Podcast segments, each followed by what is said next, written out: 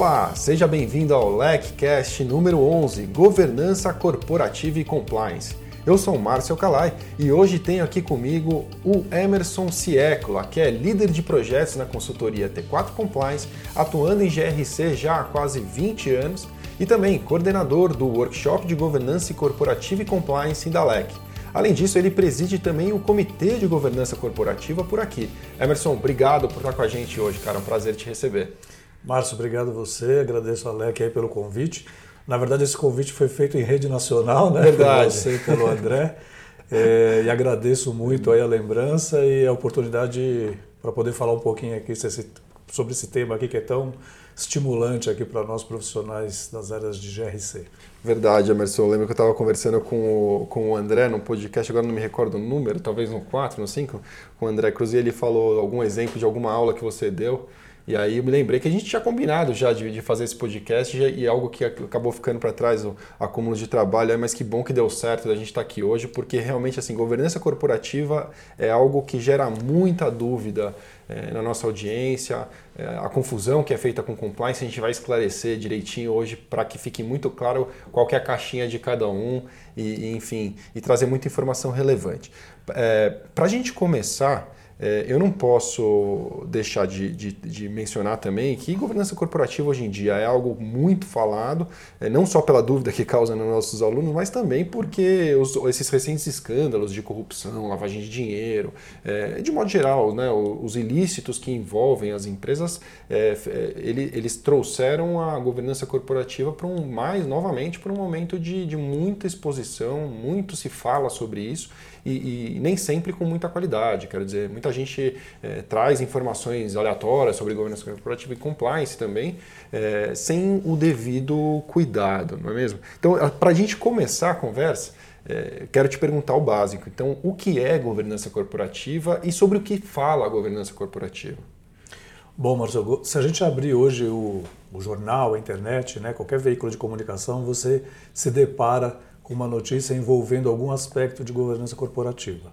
A governança corporativa nada mais é do que o sistema pelo qual as organizações são dirigidas, monitoradas, incentivadas para que no final elas gerem retorno a todos os seus públicos-alvo. Né? E aí a gente está falando de tanto públicos internos quanto públicos externos, que são os chamados stakeholders. Então, a governança, de um modo geral, né, ela se confunde algumas vezes com gestão empresarial. Né? Então, nós tivemos durante o, os séculos 19 e 20 o desenvolvimento aí das grandes corporações, o desenvolvimento do mercado de uma forma geral, e a governança ela não veio para substituir a gestão técnica empresarial, vamos dizer assim ela veio, na verdade, para agregar valor, agregar conduta ética na tomada de decisão. Esse, inclusive, é um tema que o próprio Serpa, né, nosso colega, também aborda verdade. a questão da tomada de decisão ética. Né? Perfeito. Também então, a tomada de decisão ética está totalmente relacionada à, à governança corporativa. Esse, eh, esse conceito que eu, que eu acabei de trazer aqui, na verdade, é um conceito definido pelo IBGC, né, pelo Instituto Brasileiro de Governança Corporativa, e a gente tem uma outra definição também da OCDE para governança. Inclusive, nessa definição da OCDE, que é uma, uma visão mais ampla sobre governança, né, sobre eh, os benefícios da governança, o papel das empresas de um modo geral, é, a, a, aqui a OCDE traz o aspecto da integridade. Né? Então, o papel é, de integridade corporativa que as organizações devem exercer na busca dos seus objetivos. Legal. Então, a governança, de um modo geral, né, ela veio para somar, para aperfeiçoar a gestão empresarial de um modo geral. Isso a gente está falando né, para diversos tipos de organizações. Legal. E, e, nesse aspecto, trazendo um pouco para o mundo prático aí, como é que você percebe que uma empresa possui uma boa governança? Quais são esses indicadores aí de uma boa governança corporativa? Bom, Márcio, os, os, indicadores né, da boa, boa, governança corporativa eles, estão, eles têm alicerce aí nos próprios princípios da boa governança. Tá, então a gente está falando da transparência, né, que na verdade nada mais é do que é, a transparência dos atos né, da organização, os atos societários, então é você levar adiante a, a, os atos né, do dia a dia da organização, é, o equilíbrio entre as partes, o equilíbrio de tratamento, né, então você trazer esse equilíbrio não só por uma demanda é, obrigatória, se você é um segmento regulado, por exemplo, mas você é, é trazer as informações que são necessárias, é, ter o mesmo dar o mesmo tratamento a diferentes tipos de acionistas, por exemplo. Né? Então, os próprios acionistas minoritários aí é, obtiveram um reconhecimento é, totalmente pertinente ao longo da história, porque se a gente olhar a governança até um tempo atrás, ela olhava muito para o grande acionista, né, para o direito é, é, é, desse grande investidor e aquele pequeno investidor, o pequeno acionista, o pequeno sócio, aquele que contribui com uma fatia menor, ele ficava um pouco à margem dessa relação. Então, o aperfeiçoamento da governança, né, ele trouxe esse benefício em relação a, a esse público também de interesse que são os pequenos os investidores, os pequenos acionistas. para os minoritários. Então. Exatamente, esse equilíbrio na relação. Então a gente está falando né, dessa, desse, ter, desse segundo princípio da governança que é a equidade. Um outro princípio também que a gente verifica né, na boa gestão, na boa governança, é a prestação de contas. Então a gente está falando aqui no mandato, né, prestação de contas enquanto mandato. Então eu, enquanto gestor, eu tenho um mandato que foi conferido pela organização, pela empresa, e eu tenho que prestar conta dos meus atos. Né? Então a gente até vincula também a prestação de contas aqui, né, se a gente olhar também a responsabilidade civil do administrador.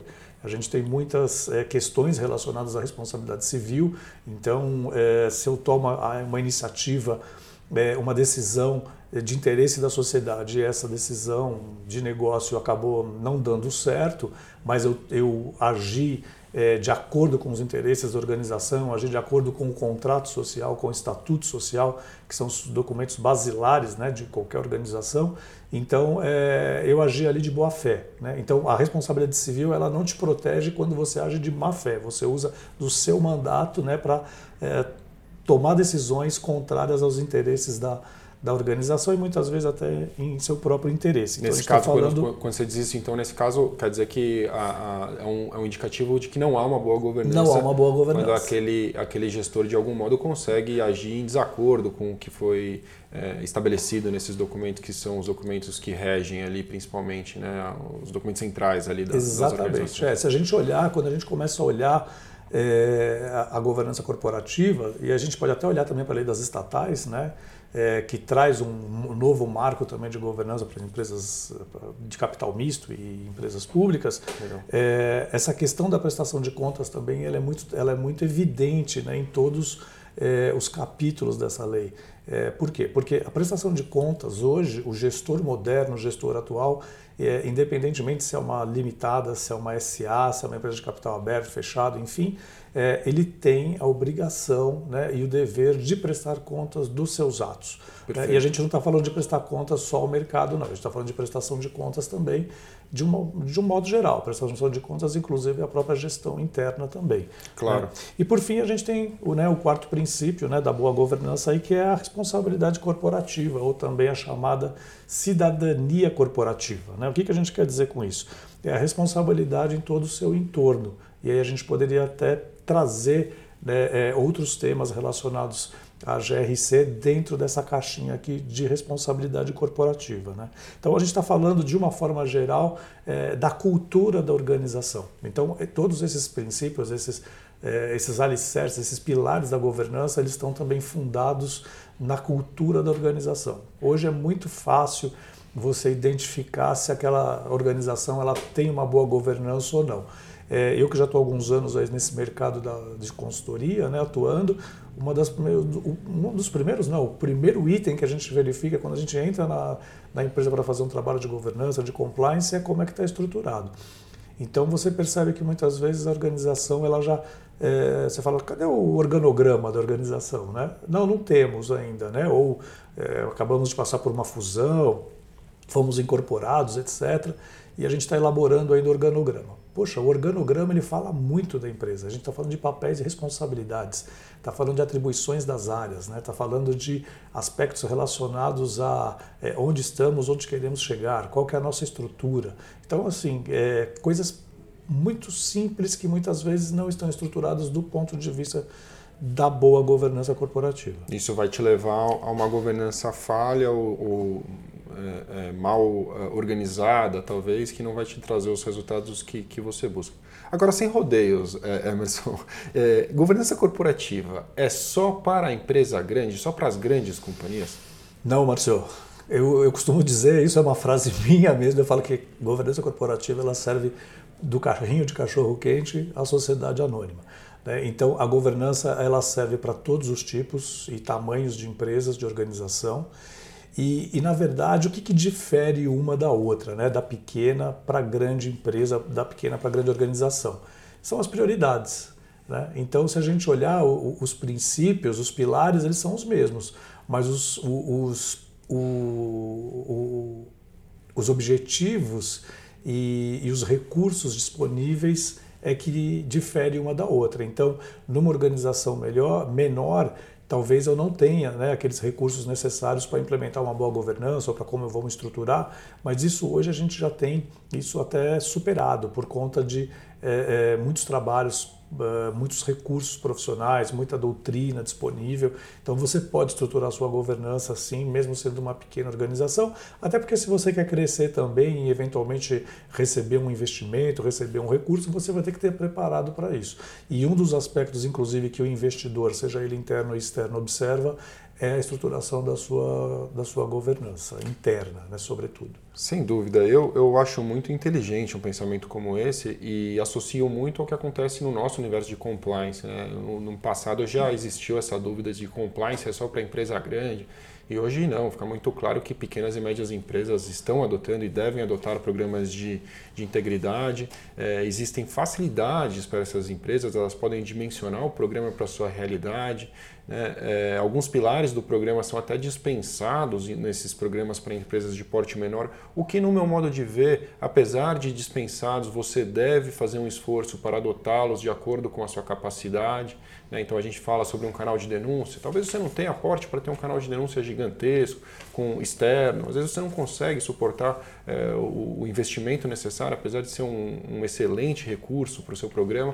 Mas você pode ter um canal de comunicação no seu site, numa intranet, criar uma urna para receber bilhetinhos ali com com essas denúncias. Então, existem formas de adaptar o programa de compliance para a realidade dessas empresas. Nessa linha, agora tocando no compliance, eu, eu, outra pergunta que eu não posso deixar de fazer, pela confusão que frequentemente a gente vê, inclusive aqui nos nossos cursos é, da LEC, né? quer dizer, é, aonde o compliance encosta na governança corporativa? Ele faz parte da governança corporativa? Ele é um, um cara autônomo? Como você enxerga a relação compliance e governança corporativa? Bom, governança corporativa e compliance, Marcelo, tem total afinidade. Né? Aliás, eu acho que a, o, o, pilar compliance está debaixo da boa governança corporativa. Né? Se eu tenho uma boa governança corporativa, eu tenho um, uma boa estrutura de compliance. Não à toa, quando a gente está falando de, de, governança, a gente está falando do, do, tom da liderança, né? da, da, da alta administração. É, independentemente do modelo de negócio, se é pequeno, se é médio, se é grande. E como a gente sabe também, para a compliance, né, esse apoio também da, da alta administração, do tom from, the top, do tom the top também, ele é fundamental. Então, é, compliance e governança eles estão intrinsecamente ligados. Né? A, a, o compliance também não consegue se desenvolver bem se a governança interna não favorece esse ambiente. E quando a gente está falando de governança e compliance, Márcio, eu acho que tem uma palavra que para mim sintetiza ambas, que é liderança. Né? Se a gente olhar a liderança, é, onde estamos para onde vamos. Se a gente olhar até a própria bandeira do município de São Paulo fala da liderança, né? não do corduco, né? então não, não conduzo, sou condu é, é, é, não sou conduzido, conduzo, né? expressão latina. Então quando a gente olha a liderança, é, quando a gente fala de governança corporativa, ela está diretamente relacionada a liderança. Né? Até por isso essa, esse alinhamento com relação ao suporte da auto-administração, que nós tratamos como pilar número um aqui no, no programa de compliance, com a governança corporativa, sem o suporte da administração, não dá nem para começar Exatamente. a falar, né? porque vai partir é. dela. Né? Quando, você, quando você faz um trabalho de identificação da necessidade de uma organização, por exemplo, você... Né, e isso eu sempre gosto de trazer também para os alunos, seja aqui na LEC ou em outros lugares, é, sobre essa questão, né, por onde a gente vai começar o programa de compliance. E aí muitas vezes, né, naquela ansiedade, não, vamos pelo código de conduta, vamos, vamos começar é, por uma política anticorrupção. Eu falo, olha, tudo isso é, é, bacana, mas vocês não deram, né, vocês não fizeram uma avaliação antes, é, uma avaliação prévia que é identificar a governança da empresa, como é que ela está estruturada. Né? Então a gente sabe que a governança todas as empresas têm, Né? Tem a boa e tem a ruim. Né? Não necessariamente o fato de eu ter uma governança é que ela funciona. Então, pode ser que a minha governança não esteja funcionando muito bem e você deu um ótimo exemplo em relação a isso, que é justamente os casos onde há o envolvimento das empresas em escândalos, em lavagem, ilícitos de forma geral. Então, a, a, a boa governança ela é sinalizadora é, dos caminhos do programa de compliance. Né? Se eu tenho uma boa governança, se eu tenho patrocínio, se eu tenho engajamento, se eu percebo o interesse e, sobretudo, o comprometimento né, da, da diretoria, do conselho. E não estou falando de conselho de administração só, não, estou falando de conselhos consultivos, claro. que inclusive pode ser só um profissional externo né, que tem uma visão é, especialista sobre determinado assunto e que ele te auxilia no dia a dia. Então, claro. é para a gente não fazer aquela, não ter aquela ideia de que o conselho é uma coisa para as SAs ou é um conselho para empresas de capital fechado, porque aí a gente começa a olhar um outro cenário quando na verdade a gente está falando de governança para pequenas e médias empresas também. Você sabe que eu acho muito interessante, Marcelo, quando você fala assim, é, tem a governança você tem de qualquer jeito, né? Tem a boa e tem a ruim. Quando eu penso muito sobre cultura, eu enxergo isso. Cultura corporativa, você vai ter uma. Você tem duas opções. Ou você se programa, se planeja e, e, e, realmente faz uma difusão daquela cultura que você quer difundir, ou você terá a cultura que será criada de acordo com o andamento desgovernado daquela organização. Então, você ter uma visão clara sobre a construção dessa cultura está muito alinhado com você ter uma visão clara do que você espera da sua governança e realmente ter é, as rédeas ali dessa, dessa construção. E você falou de, de, compliance, então, como uma parte muito importante da governança. Eu queria saber de você o que mais cabe dentro dessa caixa da governança corporativa. Que outros temas são enfrentados pela governança corporativa? Olha, Marcelo, governança corporativa ela é assim, é, é, vai embora, né, como a gente fala. E, e, você tem muitos temas relacionados. Né? Então, a gente tem a governança interna, tem a governança externa. Mas ela, poxa, tem uma governança interna? Sim, né? Você imagina que a governança interna está relacionada à gestão de riscos, à conduta ética, a controles internos, né? à cultura, né? como você mencionou, é um tema que eu gosto demais, falar da cultura empresarial. É, e aí a gente tem a, a, cultura externa também. A gente tem a, os agentes de governança, né? que são importantíssimos para que qualquer sistema funcione. Então a gente está falando da diretoria, é, das superintendências, dos conselhos, seja de administração, sejam consultivos, fiscais, conselhos de assessoria, comitês. Né? Então, são os chamados agentes de governança. Você tem os fluxos de informações internos, você tem direitos estatutários, você tem a questão da sucessão e lideranças, e aí a gente está falando de eh, empresas familiares, que é, um, que é um tema também que eu quero eh, comentar contigo aqui. Você tem as assembleias de acionistas, você tem estrutura de propriedade, você fala de transparência, relacionamento com órgãos reguladores, relacionamento com investidores. Ou seja, perceba que você tem muitos temas debaixo desse guarda-chuva é muita chamado coisa. governança. É muita coisa. E compliance é um deles. Né? Então a gente olha compliance olhando tanto para a governança interna quanto para a governança externa também. Esse ponto que você tocou é interessante, né? Normalmente é muito comum você associar ou, ou assim, acho que é uma coisa meio que natural quando você ouve esse termo, né? Governança corporativa, vir logo aquela ideia do, da relação com investidores, como você mencionou. Isso é algo clássico da governança corporativa, mas você mencionou também a governança corporativa que olha para dentro. Eu queria que você explorasse um pouquinho mais. É, o que, que você quer dizer com isso? Uma governança voltada para dentro da companhia? Que que isso, como funciona isso? É, você imagina que para Pra, para que a organização, a empresa produza o que ela, uh, o que ela realmente deseja, né? Porque qual, que é o, qual que era o objeto das empresas, né, Márcio? Se a gente olhar lá no começo do século passado, era você ter é, um bom desempenho, crescer e remunerar o seu investidor. Gerar lucro. Gerar lucro, exatamente isso, né? É gerar lucro.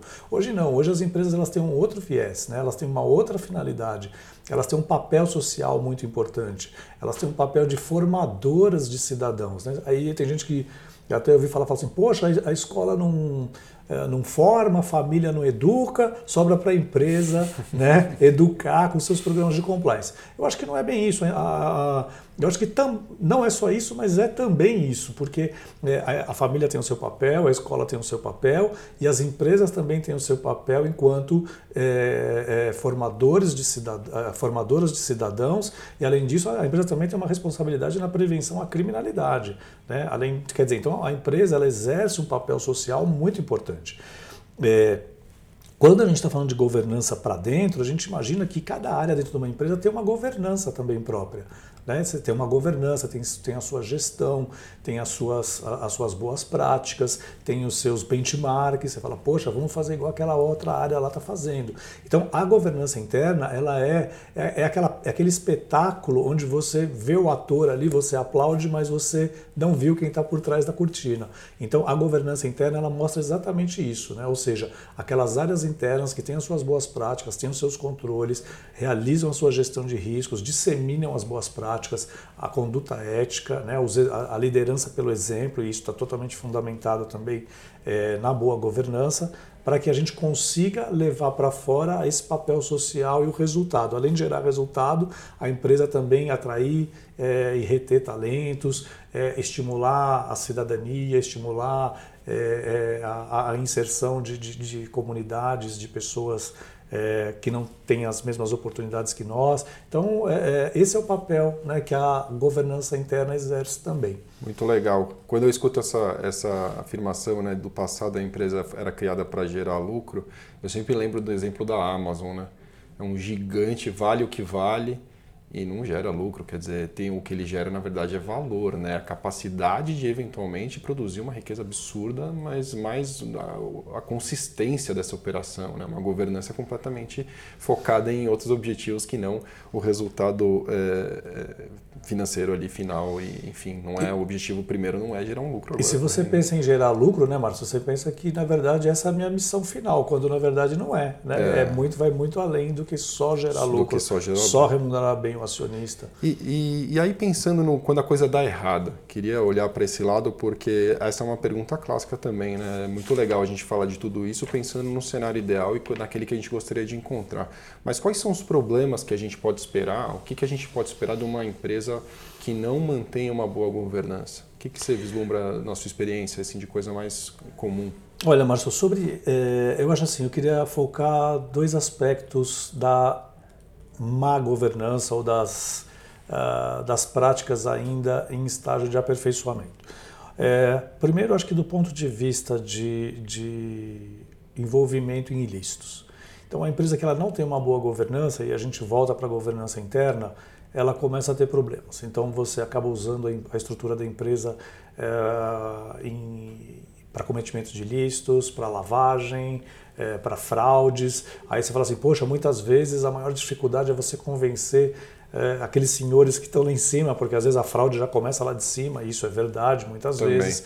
Então, é, essa, e, e muitas vezes o, o, o, profissional, o trabalhador, o empregado comum, ele não tem essa visão e, e tampouco acesso a informações que, que possam é, trazer para nós a, a, a, impressão ou a clarividência de que realmente a empresa está é, se envolvendo em coisas erradas. Então, eu acho que quando você tem uma, uma governança, uma gestão séria, é, não se admite é, é, desvios. É claro que você tem desvios comuns do ser humano, que você vai identificar o motivo, às vezes é um, uma ausência de treinamento, é um desconhecimento, é um profissional às vezes júnior ou em início de carreira, que você vai lapidar, vai orientar, e esse inclusive é o papel do profissional de compliance no dia a dia, né? que não é aquele, é, é, aquele compliance policialesco, como a gente gosta de dizer. Então, o compliance tem o papel educativo também na estrutura. É, então, eu acho que um dos aspectos onde não funciona bem é quando você tem. Você é, começa a identificar você fraudes. Começa a identificar e... fraudes e ali. Né, então, hoje é só uma fraude, hoje é só uma conta corrente que pediram para eu acreditar um outro recurso, hoje é só um casinho que eu passei a mão na cabeça de alguém e isso acaba virando uma bola de neve né, e aí se torna um grande escândalo até sair na mídia. Claro. Um outro aspecto que eu gostaria de, de ressaltar é o aspecto relacionado às empresas familiares.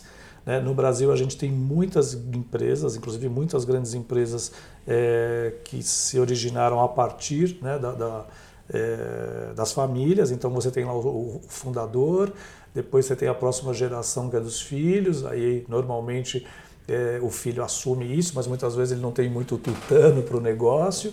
E aí depois você já entra numa terceira geração onde já vem os, os netos, os sobrinhos, e aí eles também não são do negócio, e aí o negócio começa a patinar, um e aí você clássico, vende né? o negócio, exatamente. Um então a questão que eu acho que é muito importante focar, é. É, inclusive a gente tem um estudo recente que saiu aí sobre. É, sobre empresas familiares, é, que elas começam realmente é, é, degringolar a partir de brigas internas, né? então assim não há papel, não há muitas vezes o papel claro de quem faz o que. Muitas das decisões são tomadas no almoço de domingo.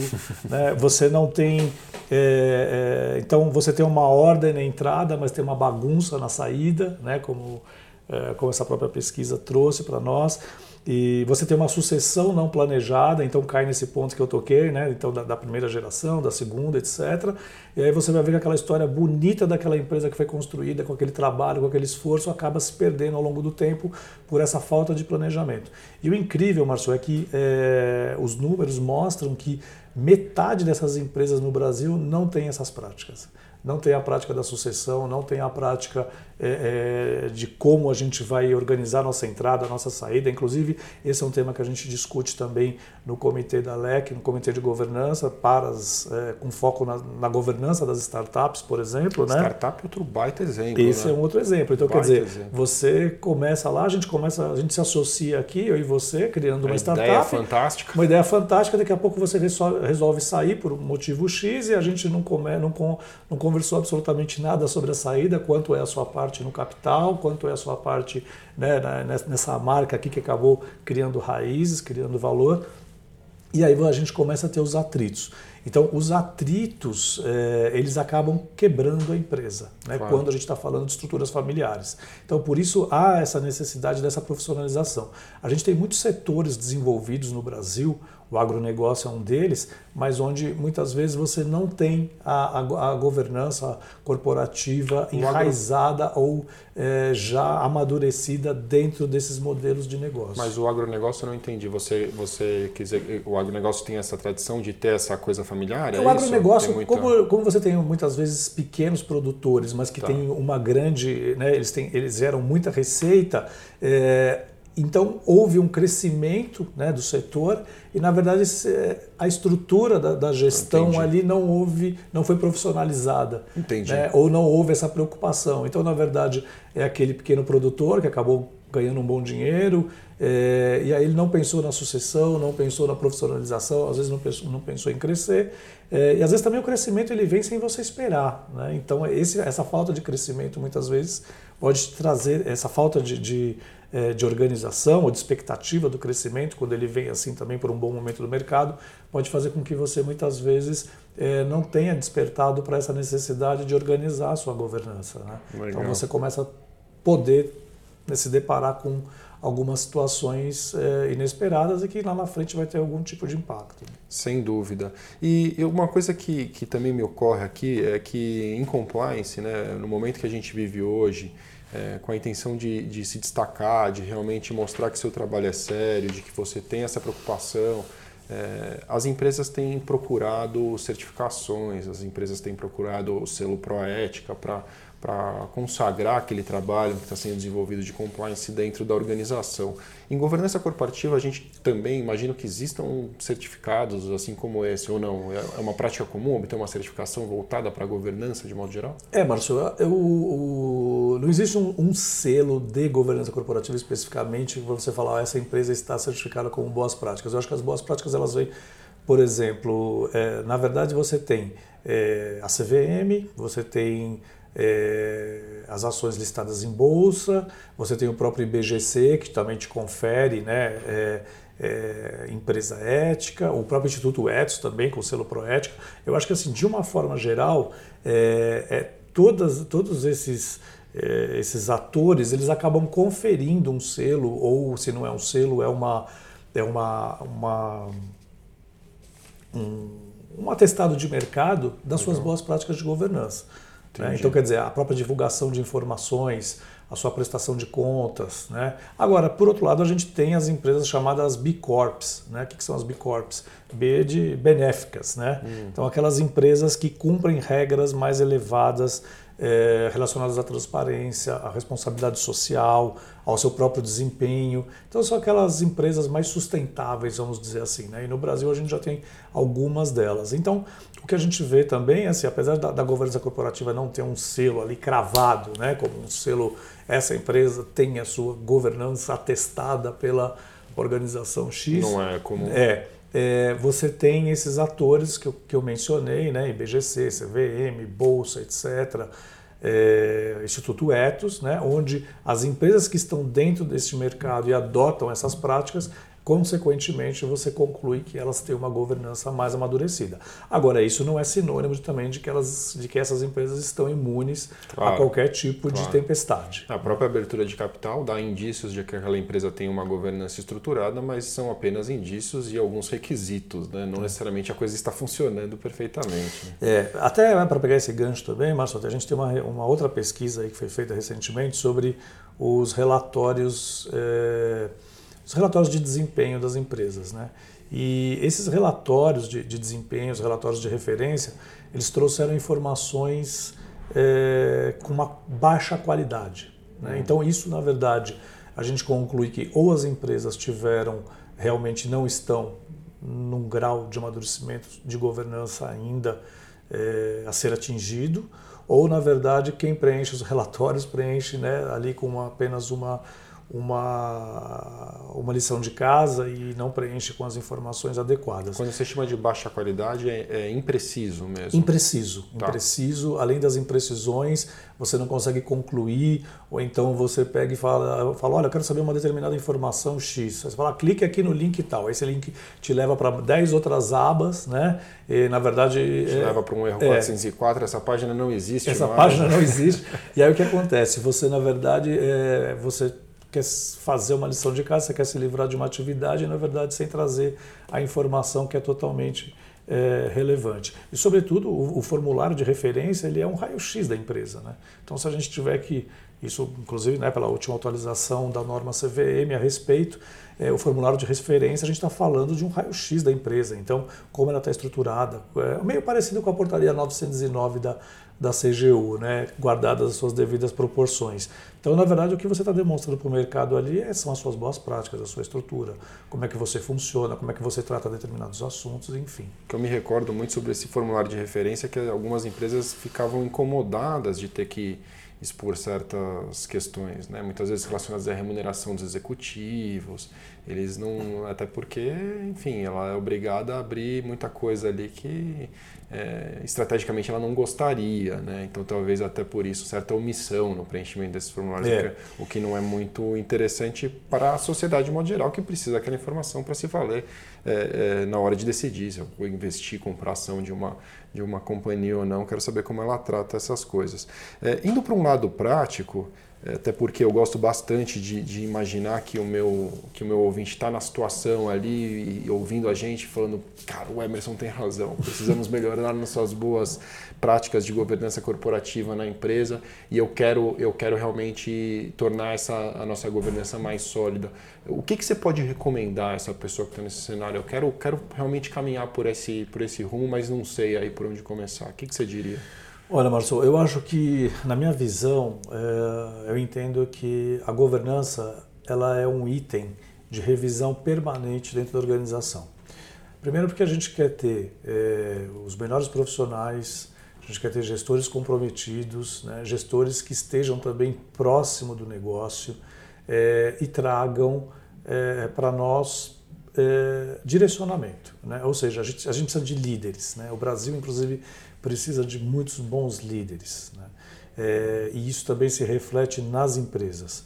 É, então, essa questão relacionada é, ao, ao, lucro a qualquer custo, é, isso traz também desvios de conduta, né? isso traz também é, uma imagem de que a gente vai fazer qualquer coisa para chegar no resultado. O famoso foco no resultado. Foco no né? resultado, é né? Traga o resultado como, como deve ser e não importa o, o mecanismo, preço. não importa o preço. Então, eu acho que isso é, não gera valor. E outra coisa, as, as pessoas hoje, é, principalmente as novas gerações, elas querem trabalhar em lugares onde elas se sintam é, conectadas né, em relação aos seus próprios valores. Então, a gente fala muito de missão, visão e valores nas empresas, isso é um ponto fundamental quando a gente começa a olhar também a governança porque demonstra muito né, assim, onde a gente está, qual é a nossa missão, o que, que a gente quer entregar e o que, que nos move em relação a isso, que são os nossos valores. E os valores eles são imprescindíveis porque eu não vou trabalhar num lugar onde eu entendo que aquela empresa não se conecta comigo. Sim. Então as, as pessoas elas começam a, a desenvolver muito mais é, é, essa percepção crítica em relação também onde elas querem estar, inclusive trabalhando. É, então as empresas elas têm que estar atentas a isso, elas têm que estar olhando é, para dentro também. Né? Você tem aquela governança para dentro e a governança para fora. Então é sempre fazer esse exercício em relação aqui onde estamos, o que, que a gente precisa melhorar. E eu acho que também é um exercício permanente. Né? Muitas vezes você olha reuniões de metas, reuniões de negócios e fala-se pouco da estratégia, fala-se pouco da governança, como a gente quer estruturar isso. Então as empresas hoje, a minha percepção é que está tudo muito focado em números, né? A gente precisa cortar custo, precisa otimizar o lucro. E será que esse realmente é o caminho? Será que isso realmente faz com que a gente daqui a 10, 15, 20, 50, 100 anos eh, estejamos aqui, né, enquanto empresa? Então eu acho que precisa haver essa, essa essa revisitação permanente em relação à nossa estrutura de uma forma geral, em relação às lideranças. A gente precisa capacitar pessoas para serem líderes também, porque é, nós estamos, não é que nós somos líderes, né? nós estamos líderes por um determinado momento. Claro. Então a gente precisa também formar novas pessoas, formar novos profissionais para ocupar essas posições também. Cara, é muito, muito legal realmente. Eu acho que você tem toda a razão. Emerson, nosso tempo está acabando, cara. Eu não podia te agradecer mais, mas antes da gente concluir, eu ainda queria é, deixar é, o espaço para você fazer a indicação do livro, como nós fazemos em todos os podcasts aqui, indicar o que, que você poderia recomendar de uma leitura interessante para quem quer é, se aprofundar nesse assunto, ou enfim, não precisa necessariamente ser de governança, a gente tem falado de outros assuntos aqui. O interessante dessa indicação é que você traga uma indicação para a audiência e explique por que, que você gostaria de recomendar essa leitura. Bom, Márcio, é, antes, eu, se você me permite, queria fazer uma, uma rápida é, é, uma rápida recomendação aqui, né? As claro. empresas dos mais variados portes invistam nas suas estruturas internas, invistam nas pessoas, né? Invistam na reciclagem, né? invistam na captação de água, na reciclagem é, no voluntariado, porque isso sim engaja as pessoas, isso faz com que a empresa seja diferente, que a empresa tenha um, um, uma nova percepção no mercado, né? porque a gente precisa dessa nova visão. Né? O mundo, a gente falou de muito de tecnologia, a gente conversou um pouquinho antes aqui em relação a isso. Sim. É, tecnologia não é só né, é TI, não é só informática, está tá em cima de tudo que a gente faz e, e vive hoje. Então, invistam também em outros aspectos né, porque isso também gera valor e traz para a gente é, a consolidação de todos os princípios da governança e certamente isso vai ser refletido para fora da organização. Legal. Aliás, antes de você indicar o livro, a gente tem um convite para fazer, quase que eu deixo passar. Muito bem lembrado. Eu queria convidar todos, aqueles que estão nos ouvindo e aqueles que ainda irão nos ouvir, né, a participar do workshop de governança corporativa e compliance. É um workshop muito interessante. Aliás, a gente já tem até a percepção de que oito horas não está dando né, para falar sobre tudo. É uma imersão, né? São oito é, horas. É uma imersão. A gente tem muitos exercícios né, onde a gente traz ali e, e coloca para os alunos resolverem. É, algo, alguma, alguns exercícios que são bem simples e outros que parecem bem simples e, e não são tanto assim. Até por isso a abordagem de workshop. Né? Exatamente, né? por isso que a gente é, mostra é, esse dia a dia para o profissional de compliance com esse viés também da governança, porque compliance só vai evoluir dentro da organização da empresa também se ele, né, se o profissional também estiver de olho ali na governança interna, que certamente vai auxiliá-lo muito. Então Legal. fica se, aqui o convite. Exato. Se você é, gostou dessa conversa e acha que realmente esse, esse assunto é para você, fica o convite para participar do workshop de governança corporativa e compliance. Ele acontece em várias oportunidades aqui na LEC. Aliás, ele veio parar aqui na LEC porque foi um absoluto sucesso no Congresso Internacional de Compliance, né? o ponto alto do compliance no ano aqui no Brasil é sem dúvida o Congresso Nacional de Compliance. As avaliações desse workshop de governança foram fantásticas, né? A gente já falou sobre isso e aqui internamente na LEC da mesma forma, quem participa é, gosta muito e, e, a gente tem uma grande satisfação em recomendar. Então venha, participe, você pode encontrar mais informações no site da LEC, em www.lecnews.com. Se você quiser, também pode enviar um e-mail para uh, lec, arroba, oh, desculpe, perdão, contato arroba lecnews.com. Vamos ao livro? Vamos lá, Marcelo. Bom, o livro é para o profissional de, de governança, ou para quem tiver interesse, eu gosto muito do livro do professor Alexandre de Michele Silveira. É, o livro chama Governança Corporativa no Brasil e no Mundo. Na verdade, tem uma parte histórica, tem uma parte prática e é um livro de cabeceira para quem quer se aprofundar na, no tema governança corporativa. Existem outras obras também, eu, eu seria até ingrato aqui com os demais autores e colegas em não citá-los, mas eu acho que para quem quer fazer uma imersão e, e, e, e, se aprofundar mais em governança, acho que essa, essa é uma boa uma... dica de leitura. Eu assumo essa culpa, eu sei que você tinha uma lista extensa, eu te pedi para indicar um só, mas ficamos assim então, Emerson, muito obrigado por você ter vindo, cara. Márcio, eu que agradeço aqui a oportunidade, Alec, como sempre, é, liderando né, as ações relacionadas à governança, risco e compliance. A gente falou aqui hoje bastante de, de líderes de liderança, Alec certamente é, está nessa posição e sucesso né, com os próximos programas e agradeço muito a participação aqui e mais uma vez reforço o convite para participarem do nosso workshop de governança corporativa, que eu tenho certeza que você vai sair com, com muita informação é, e enriquecer o seu currículo em relação ao assunto. Fechado, então ficamos assim. Este foi o LACcast número 11, Governança Corporativa e Compliance com Emerson Ciecola. Se você quiser saber mais sobre governança e sobre compliance, você pode acessar o site da LEC em www.lecnews.com para acessar o blog da LEC, onde nós temos diversos conteúdos gratuitos, inclusive para download, como e-books. Você pode adicionar o barra blog ao final do endereço do site. Para encontrar a LEC também e me encontrar, basta procurar nas mídias sociais. Nós estamos em todas elas, no Instagram, no LinkedIn, no Facebook e também no YouTube. Para mandar uma mensagem aqui para o LECcast, você pode escrever para blog.lecnews.com, pois o LECcast é um oferecimento do blog LEC.